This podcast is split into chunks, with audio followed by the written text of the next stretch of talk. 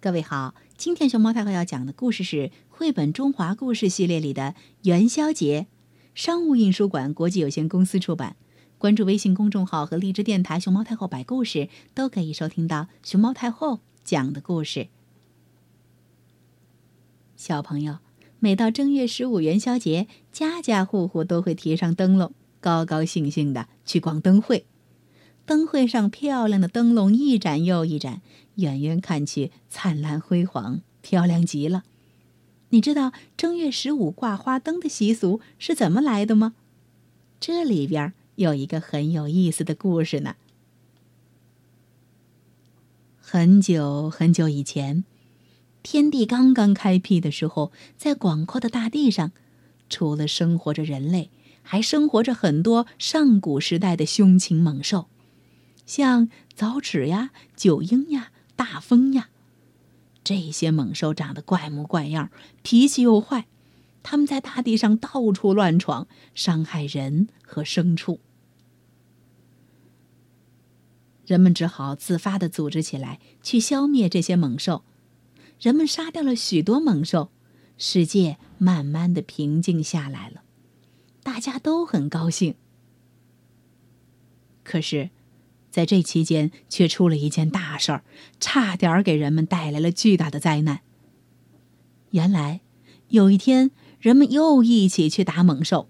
一位猎人看到有一只巨大的鸟向他们飞来，赶紧拉弓射出了长箭。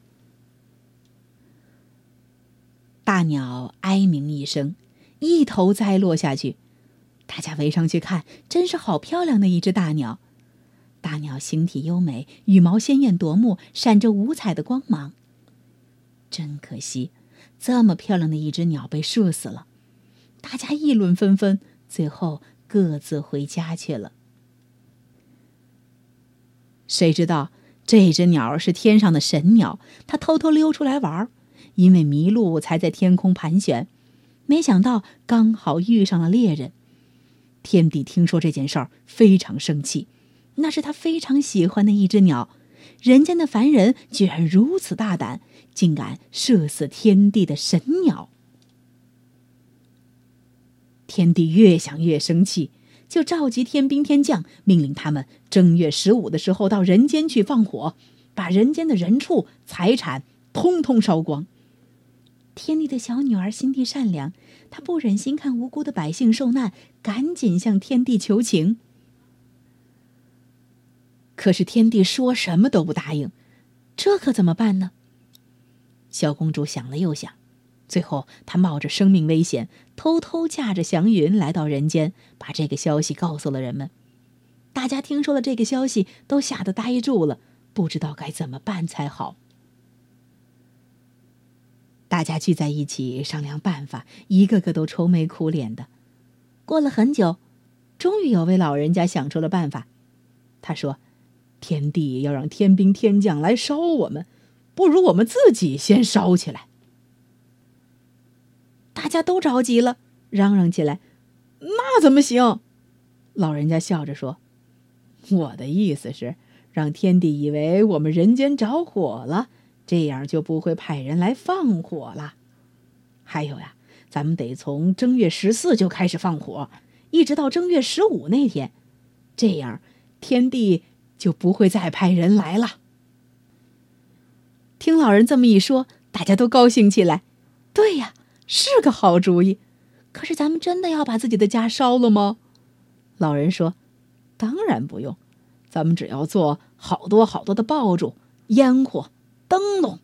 等到正月十四、十五、十六这三天，每户人家都点响爆竹，燃放烟火，张灯结彩。”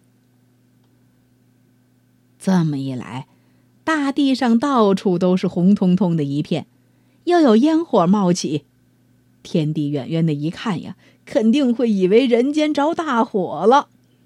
对对对对对，说的对，大家纷纷点头，赶紧回家分头准备去了。正月十四这天晚上，人间响声震天，天帝好奇的往下一看，哇，人间一片红光，连续三天都是这样。天帝以为这些都是大火燃烧的火焰，心里可痛快了，也就不再追究神鸟的事儿了。大家的生命和财产保住了，人们为了庆祝这次转危为安，特意做了一种叫元宵的食品，象征全家人团团圆圆、和睦幸福。